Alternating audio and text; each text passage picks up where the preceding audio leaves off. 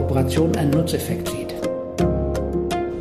Wenn uns das gelingt, dann werden wir Innovationsprozesse nach vorne bringen. Schneller, als wenn jeder das für sich in seinem kleinen Unternehmen oder mittelständischen oder großen Unternehmen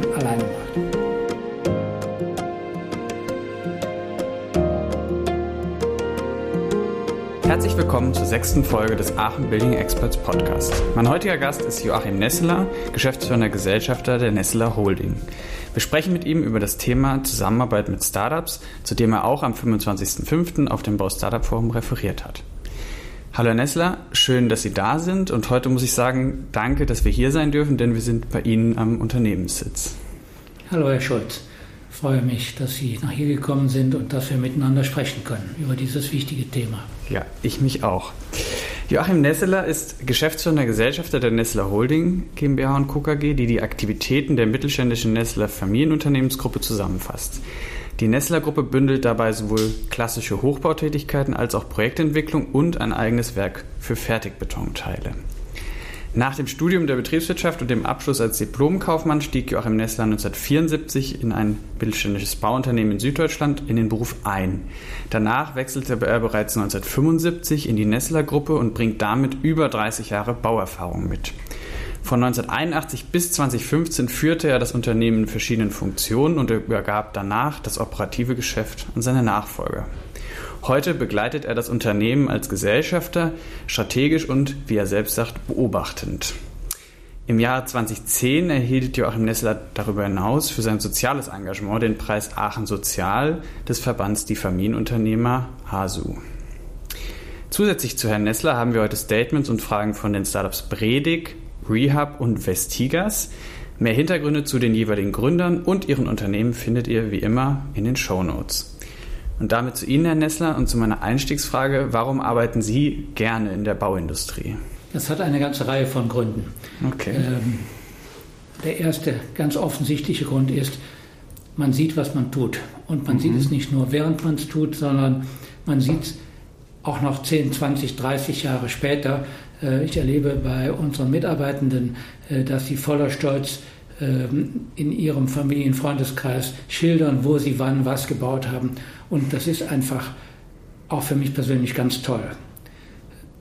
Daneben äh, inzwischen als besonders wichtiges Element äh, empfinde ich es fantastisch, dass in unserer Branche sich viel bewegt. Mhm. Wir verändern uns. Und ähm, wir als Unternehmensgruppe Nestler waren ewig darauf ausgerichtet, vorne zu sein. Mhm. Das fing mit der Digitalisierung an. Ja. 1995 erklärten wir für uns das Jahr 1995 zum Jahr der EDV. Okay. Es gab dahinter äh, Jahre der IT und dann gab es Jahre der Digitalisierung. Das mhm. Thema hat uns nicht verlassen, mhm. das will ich damit sagen. Ja. Und ähm, die Veränderung der Branche bezieht sich aber keineswegs nur auf die Digitalisierung, sondern auch auf technische Veränderungen, mhm. produktionstechnische Veränderungen. Das Bauen ändert sich. Und äh, auch das finde ich hochinteressant und spannend. Mhm. Sie haben beim Bau Startup Forum äh, gesprochen und hatten den Titel Mittelstand und Startups, die Transformation der Branche gemeinsam angehen.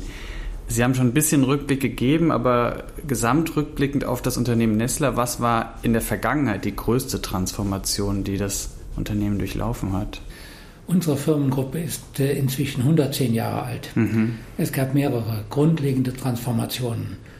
Die erste war in den 60er Jahren des vergangenen Jahrhunderts. Bis dahin war das Unternehmen als Bauunternehmen sehr breit aufgestellt. Mhm. Es machte Hochbau, es machte konstruktiven Ingenieurbau, es äh, arbeitete im Bereich Tiefbau, Kanalbau, Straßenbau, Brückenbau. Ähm, daneben hatte die Unternehmensgruppe in alter Zeit eine Ziegelei ein Naturstein, Marmorwerk, eine Zimmerei. Ähm, das heißt also, die Unternehmensgruppe war, so würde ich es heute ausdrücken, angebotsorientiert. Mhm. Damals war ja. derjenige stark, der anbieten konnte, der Leistungen anbieten konnte, die andere nicht anbieten konnten. Das hat sich mit der ersten Baukrise nach dem Krieg in den 60er, 70er Jahren drastisch verändert. Auf einmal war gefragt die nachfrageorientierte Kompetenz. Mhm. Die Nachfrage äh, war nicht sehr ausgeprägt. Es gab viel zu wenig Baunachfrage und wer sich der Nachfrage anpassen konnte, der war, der war leistungsfähig. Das hat dazu geführt, dass wir uns von ganz äh, wesentlichen Bereichen in unserem Produktionsprogramm getrennt haben und uns stattdessen fokussiert haben auf das schlüsselfertige Bauen. Mhm. Und dann gab es die zweite Transformation. Schlüsselfertiges Bauen heißt für mich bis heute nicht nur die Kompetenz in der Ausführung zu haben, mhm. sondern die konzeptionelle Kompetenz zu haben.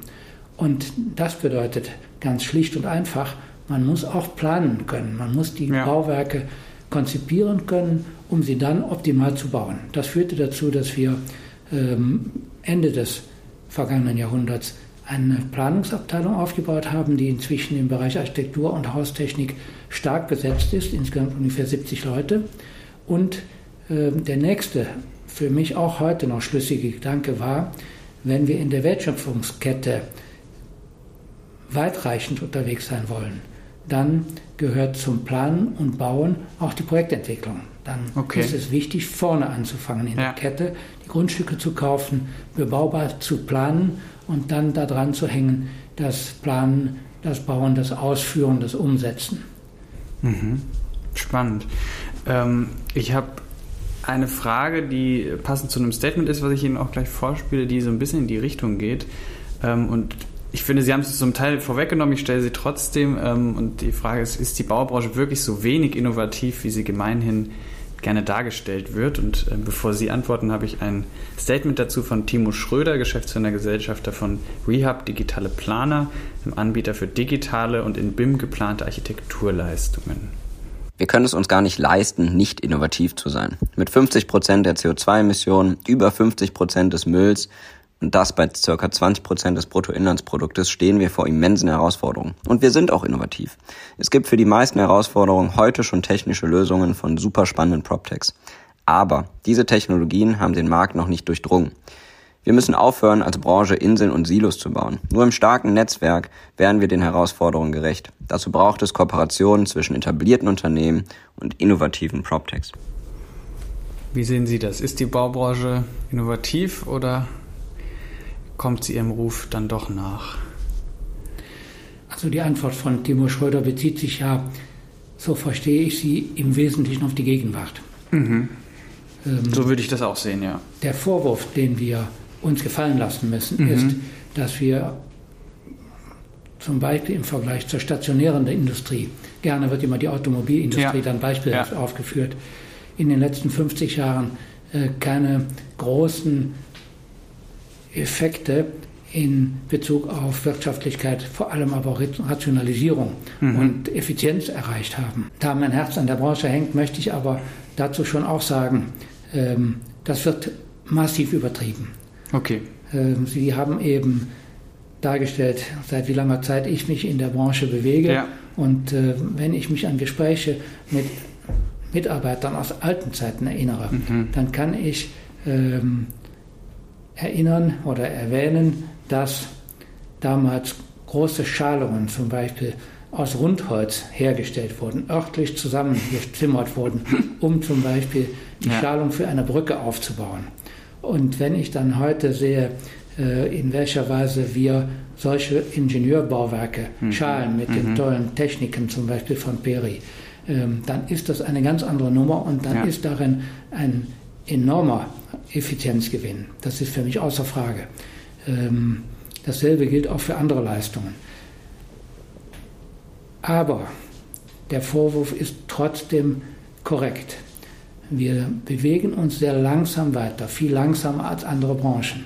Und das hat aus meiner Sicht zwei sehr maßgebliche Gründe. Wir sind auf der einen Seite atomistisch, Mhm. Es gibt in unserer Branche nur im Bauhauptgewerbe, also die Rohbauer, Hochbauer, ja. Tiefbauer, 80.000 Unternehmen. Ja. Und es gibt 900.000 Beschäftigte. Das heißt also, im Mittel beschäftigt ein Unternehmen elf Leute. Mhm. Atomistisch. Das gilt für das Ausbaugewerbe und das Haustechnikgewerbe so ähnlich. Der zweite Punkt ist, und der ist vielleicht noch gravierender, wir sind eine total fraktionierte Branche. Mhm. Wenn wir ein Bauwerk schlüsselfertig errichten, beschäftigen wir 35 verschiedene Gewerke. wenn Sie nun irgendeine Innovation betreiben wollen, die über eine Gewerkegrenze geht, dann müssen Sie die Gewerkpartner dazu gewinnen, dass sie diese Grenze mit ihnen gemeinsam überschreiten. Und das ist nicht einfach, denn ja. jeder verteidigt sein Potenzial, verteidigt seinen, äh, seinen kleinen Slot am Markt ja. und das macht es schwierig. Mhm. Also insofern ähm, ist der Vorwurf ernst zu nehmen. Und wir müssen uns damit auseinandersetzen und ich bin davon fest überzeugt, dass das im Moment in der Branche von den vorne arbeitenden Unternehmen passiert und dass sich sehr schnell sehr viel verändern wird. Okay. Und Sie sagen ja, ähm, ich komme nochmal zurück auf den Vortragstitel, die Transformation der Branche kann nur gemeinsam oder muss gemeinsam angegangen werden mit Startups. Jetzt könnte man der Meinung sein, da sind jetzt schon genug Beteiligte am Werk, brauchen wir da wirklich noch mehr? Warum braucht die Branche die Startups? Die Startups bringen Tempo in die Branche. Mhm. Die bringen schnelle Veränderung Baufirmen sind projektrealisierende Unternehmungen. Und eine Projektrealisierung ist auf die Dauer dann erfolgreich, wenn sie ganz konsequent Prozesse sichert. Unser Bauen ist in ganz vielen Prozessteilschritten in der Regel nicht definiert, wenn wir anfangen, sondern mhm. es definiert sich unterwegs. Und leistungsfähige Baufirmen sind besonders stark darin, solche Prozesse sorgfältig zu organisieren und ganz zielsicher zum Erfolg zu bringen. Das ist aber nicht unbedingt kompatibel mit einer sehr schnellen und sehr innovativen, hemsärmeligen Vorgehensweise. Mhm. Und deswegen sehe ich in der Kooperation mit Startups einen großen Gewinn. Sie haben schon das Thema Zeit und Geschwindigkeit angesprochen. Dazu habe ich eine Frage von Julian Blum. Co-Gründer und Geschäftsführer von Vestigas, einer Software für die digitale Verarbeitung von Lieferdokumenten in der Baustofflogistik. Hallo Herr Nessler. Bekanntermaßen ist der Faktor Zeit genau das, was ein Startup insbesondere in der Anfangsphase am wenigsten hat. Daher würde mich Folgendes interessieren. Wie lange war aus der Perspektive der Startups, mit denen Sie nun heute zusammenarbeiten, der ungefähre Sales Cycle? Und was wären konkrete beidseitige Maßnahmen, um diesen zu reduzieren?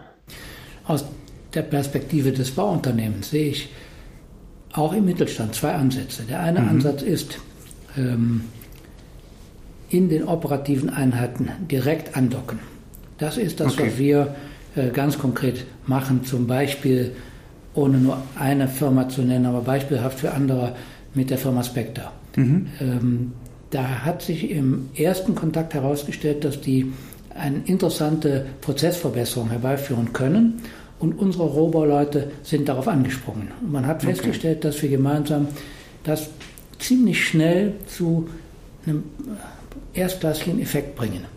Also an der Stelle Kooperation mit der operativen Einheit. Also doch nicht Chefsache am Ende. Weg. Bitte? Ja, doch nicht Chefsache am Ende, sondern erst Chefsache und dann aber schnell. Möglichst schnell, ja. möglichst schnell an die Ausführenden heran. Ja. Denn ähm,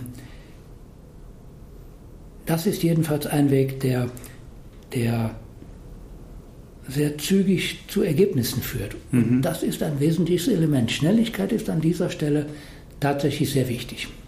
Der zweite, der zweite Ansatz, den ich sehe, der ist tatsächlich etwas systematischer. Mhm. Wir haben eine Abteilung im Unternehmen, die sich Unternehmensentwicklung nennt ja. und die in einem gewissen Teilbereich FE macht. Ja. Diese Abteilung sichtet ganz systematisch Startups. Wir haben inzwischen ein großes Register von, keine Ahnung, 250 Startups wow. aus, ja. dem, äh, aus dem Contech-Bereich. Die werden ähm, recht schnell in einer kurzen Bewertung angeschaut. Man schaut sich die Internetauftritte an und das ist natürlich dann auch eine wesentliche Quelle, sich da zu präsentieren als ja, Start-up. Dann gibt es im Rahmen eines Videocall eine erste Kommunikation. Man will wissen, wo, was, was wird angeboten, was wird geleistet. Und daraus kann dann eher systematisch eine Zusammenarbeit entstehen. Auf diesem Weg. Mhm finde es beeindruckend, wie Sie da schon systematisch rangehen, auch in welcher Breite. Zurückblickend, wann hat das für Sie angefangen? Seit wann nehmen Sie Startups in dem Baubereich wahr oder wann haben Sie das erste Mal Interaktionen gehabt? Ich will Ihnen ein Geständnis machen. Okay. Vor ungefähr fünf Jahren okay. habe ich mal mit Goa Werner gesprochen und gesagt, dieser Hype mit den Startups, das ist doch alles Unsinn. Die finden sich auf jeder Titelseite einer Zeitung. Ja. Und wenn wir als etablierte Unternehmen mal etwas Besonderes vorzustellen haben, ein Richtfest, eine Grundsteinlegung, eine Fertigstellung, dann sagt die Zeitung, nein, wir machen keine Firmenwerbung. Mhm. Da war ich ein bisschen neidisch. Verstehe ich.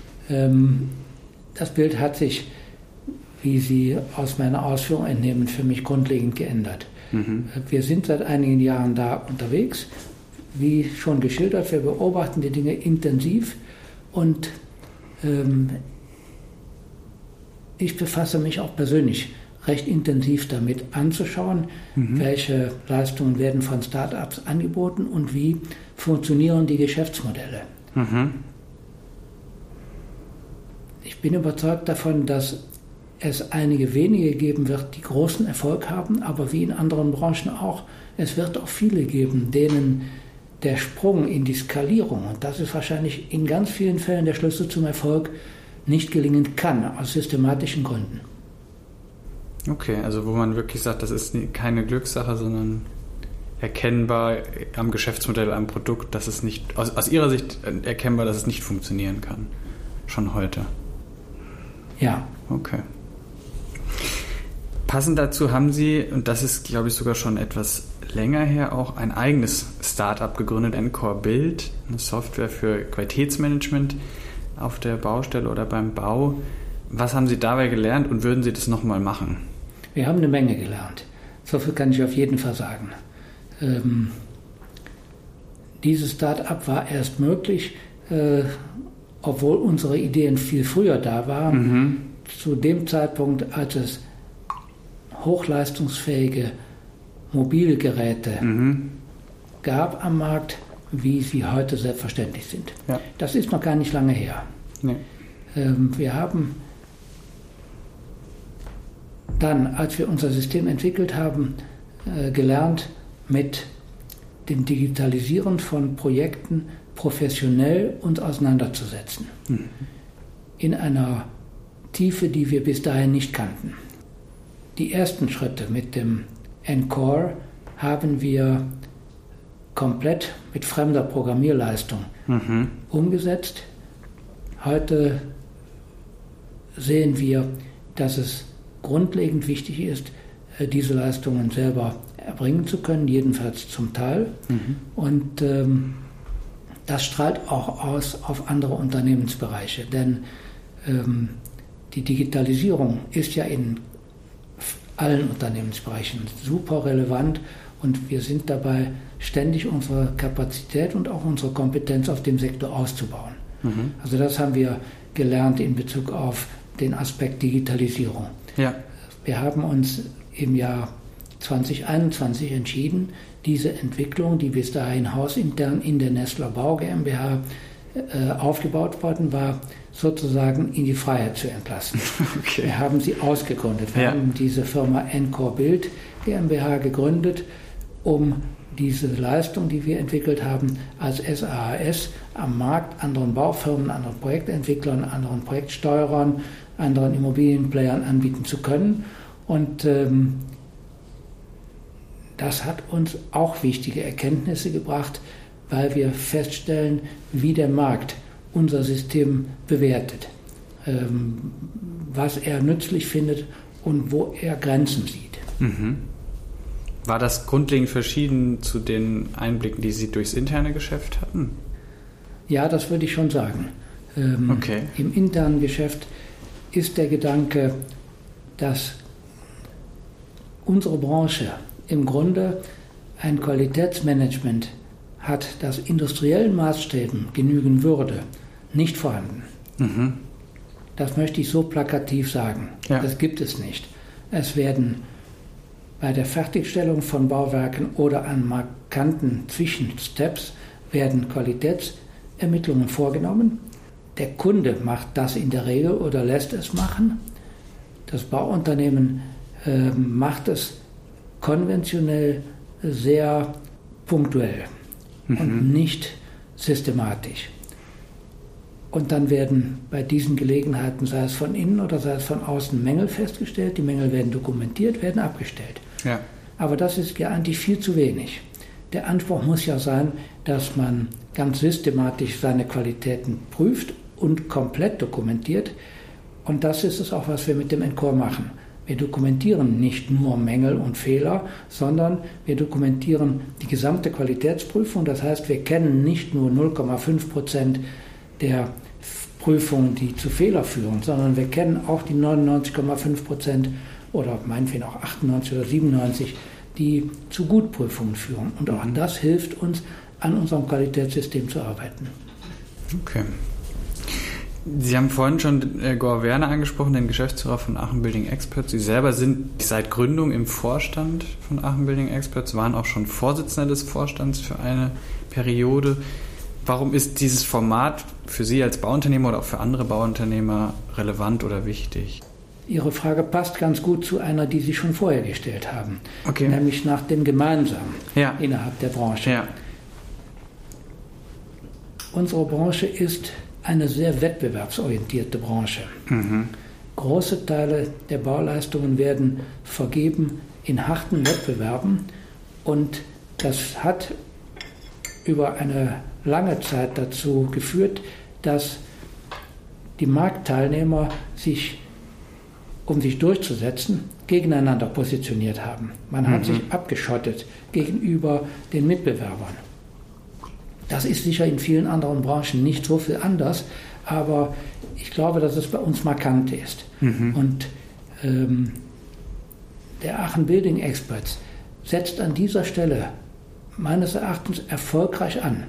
Er bringt die Player zusammen, und zwar entlang der ganzen Wertschöpfungskette, aber auch innerhalb der einzelnen Bestandteile, zum Beispiel innerhalb der bauausführenden Firmen.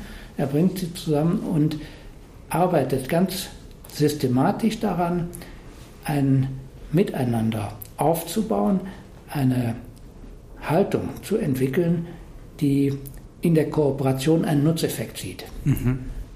Wenn uns das gelingt, dann werden wir Innovationsprozesse nach vorne bringen. Schneller, als wenn jeder das für sich in seinem kleinen Unternehmen oder mittelständischen oder großen Unternehmen alleine macht. Ja, das glaube ich auch. Und als Folgefrage dazu, haben Sie das Gefühl, dass das in der breiten Branche schon angekommen ist oder sind das noch wenige Vordenker wie Sie, die, die, die so denken? Alle Veränderungen fangen irgendwo an. Erstmal bei Einzelnen. Ähm, uns hat die sehr gute Konjunktur der letzten 10, 15 Jahre gut getan in dieser Hinsicht. Denn ähm, da, wo früher tendenziell gegeneinander ja. war, man sprach in der Baubranche leider von Bauherr und Bauknecht zum Beispiel. Da hat das sich verändert.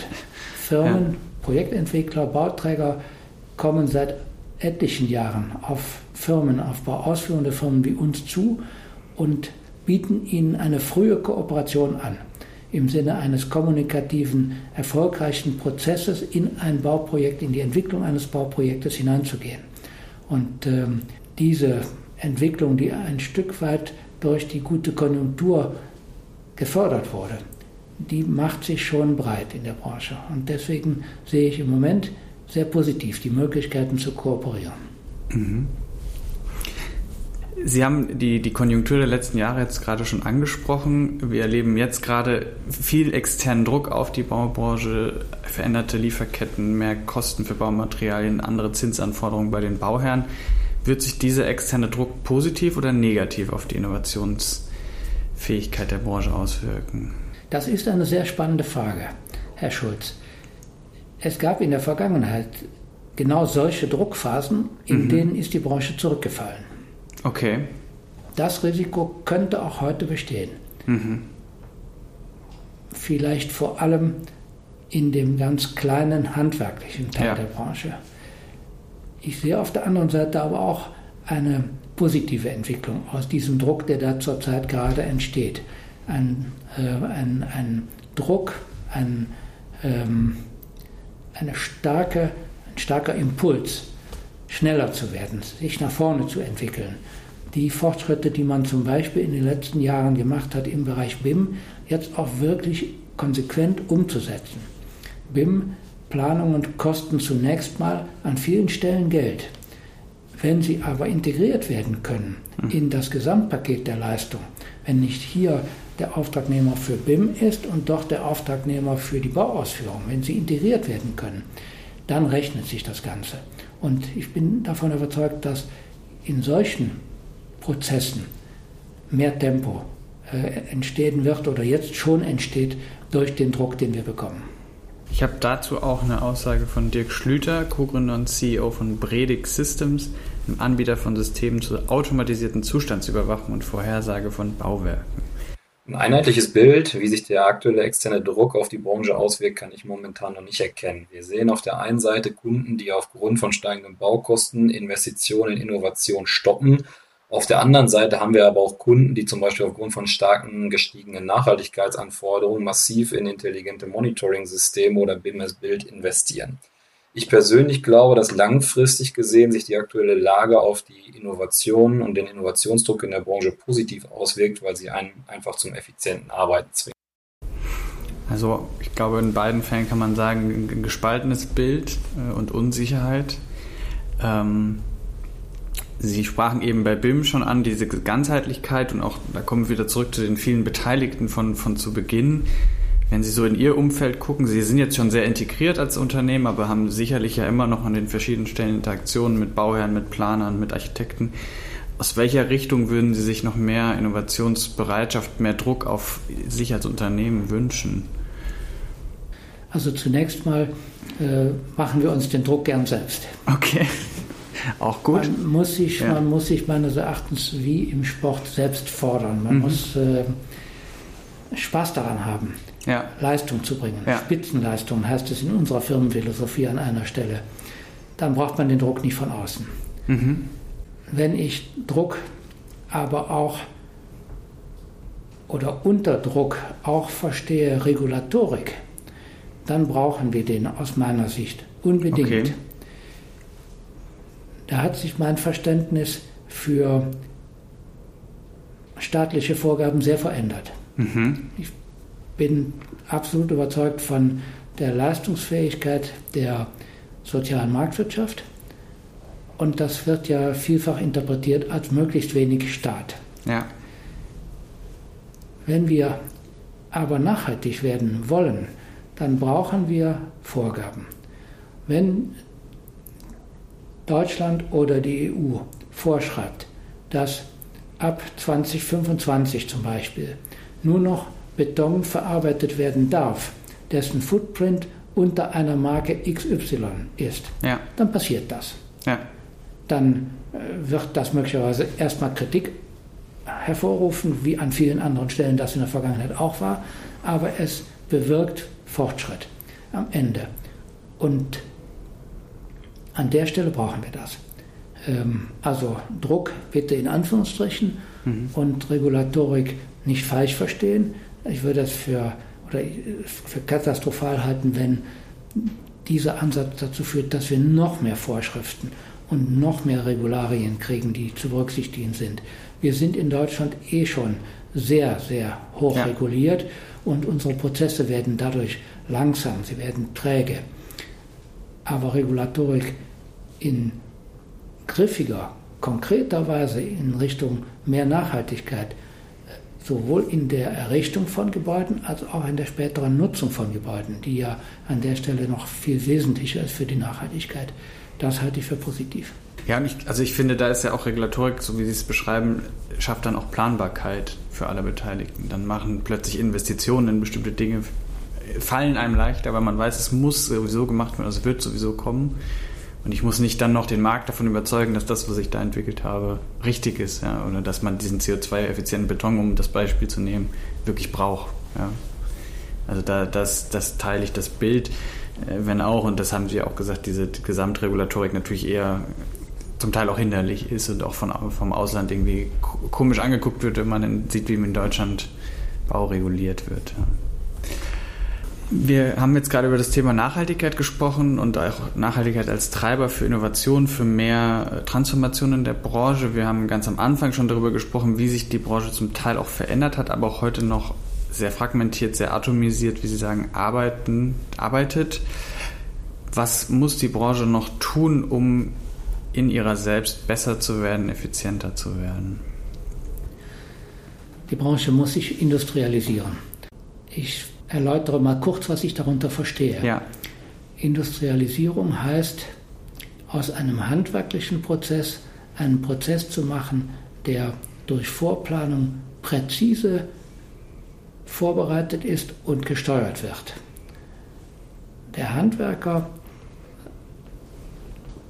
beginnt seine Arbeit, indem er auf den Plan schaut, sich sein Werkzeug, seine Hilfsmittel, seine Baumaterialien zusammenholt und seine Arbeit abwickelt. Mhm. Und zwar so abwickelt, wie er es gelernt hat und wie er es für zweckmäßig hält. Ja. Der Industriearbeiter macht es anders. Dessen Leistung wird sehr sorgfältig planerisch vorbereitet und wenn der seine Arbeit beginnt, dann sind sämtliche Hilfsmittel und Materialien perfekt, just in time, in der richtigen Quantität und Qualität zur Verfügung. Das verändert zunächst schon mal den Prozess. Da hat sich in unserer Branche in den letzten Jahren einiges getan äh, über das ähm, über, über Lean Construction. Ja, ja. Wir haben die Prozesse geändert. Viele Unternehmen haben auf diesem Weg ähm, ihre Prozesse deutlich verbessert und äh, das ist ein starker Ansatz. Mhm. Der nächste Schritt ist, dass wir automatisieren und roboterisieren. Und zwar sowohl auf der Baustelle als auch in stationären Betrieben. Und ich habe gelernt, dass die Voraussetzung dafür eine sehr einfache ist. Wir brauchen eine Planung, die so kompetent die Leistungen vorgibt, dass die Planung den Roboter steuern kann oder okay. den Automaten steuern kann. Ja. Ein Beispiel dazu. Äh, wir haben gerade ein Laborgebäude gebaut, in dem wir, bei dem wir im Rohbau ähm, in die fünf Meter hohen Betondecken Löcher zu bohren hatten. Mhm. Hört sich zunächst mal sehr trivial an. Bei einem Laborgebäude sind das dann äh, bei 5000 Quadratmeter Fläche 15.000 Löcher und die haben wir mit einem Roboter gebohrt. Der Roboter konnte das in dem Moment, wo wir ihm die Daten einfüttern konnten. Ja. Und dieses Daten einfüttern klingt zunächst trivial, wir brauchten dafür aber einen speziellen Aufsatz auf unsere BIM-Planung die wir heute haben, die es vor zwei Jahren noch gar nicht gab. Was will ich damit sagen? Der erste Step, sehr, sehr wichtig, ist in diesem Kernprozess des Bauens, dass wir in der Planung so leistungsfähig werden, dass wir damit die Automatisierung und Roboterisierung steuern können. Wenn wir an dem Punkt sind, dann werden wir in zunehmendem Umfang Automaten und Roboter einsetzen und damit anstellen, wo das Arbeiten schwer ist, wo es gesundheitsgefährdend ist, äh, wo es sehr aufwendig ist, Land gewinnen. Es wird da Preisvorteile, Kostenvorteile geben. Und ähm, wir werden dann auch die Fähigkeit entwickeln müssen, über, über Gewerkegrenzen hinaus zu mhm. entwickeln, mhm. zu arbeiten und zu produzieren. Verstanden. Wir haben gesehen, es gibt unterschiedlichste Herausforderungen, es gibt große Potenziale. Wir hatten jetzt schon gerade einen kleinen Blick in die Zukunft, wo es hingehen kann, ähm, den ich sehr inspirierend finde. Zum Abschluss, was würden Sie anderen Bauunternehmern, gerade kleinen mittelständischen Bauunternehmern raten? Wie gehe ich das Thema Transformation, Digitalisierung, all das, worüber wir heute gesprochen haben, jetzt an, wenn ich noch nicht damit angefangen habe? Ich denke, dass das äh, nicht ein für alle passender Rat sein kann. Okay. Ähm, gerade wenn ich mir auf kleine Unternehmen, äh, mir, mir kleine Unternehmen anschaue, dann äh, wäre meine Vorstellung, dass die dann besonders erfolgreich in der Zukunft sein werden, wenn sie sich auf eine Kernleistung spezialisieren. Ganz genau äh, hinschauen, was sie besonders gut können oder können wollen und an dieser Stelle aber hochtechnisiert antreten. Dafür muss man kein großes Unternehmen sein. Das äh, kann ein Handwerksunternehmen in jedem, in jedem Bereich unserer Branche sein. Man erlebt das auch heute. Es gibt äh, fantastische Firmen, die auftreten, äh, die eben perfekt ihre Arbeit vorbereitet haben und mit den entsprechenden Instrumenten und Systemen sie dann umsetzen und sorgfältig abwickeln. Da ist aber noch viel technisches Potenzial nach oben in der Zukunft drin und äh, ich denke, das können wir heute im Start-up-Markt beobachten, dass solche technischen Optimierungen entwickelt werden. Auf jeden Fall. Das ist ein schönes Schlusswort. Vielen Dank, Herr Nessler, für die Offenheit zum Unternehmen, zur Geschichte, aber auch zu Ihrem Blick auf die Branche, auf die Zukunft. Ich bleibe inspiriert davon, was Sie heute schon machen, aber auch noch sehen ähm, und bin überzeugt, dass die Branche die Herausforderungen meistern wird, in welcher Form auch immer. Vielen Dank, Herr Schulz. Mir hat das Gespräch auch Spaß gemacht und äh, ich engagiere mich ganz gerne in solchen Veranstaltungen wie jetzt dem Bau-Startup-Forum, einfach weil unsere Branche das brauchen kann und weil ich an dieser Stelle gerne einen kleinen Teil mitwirken möchte. Dankeschön, schönen Nachmittag.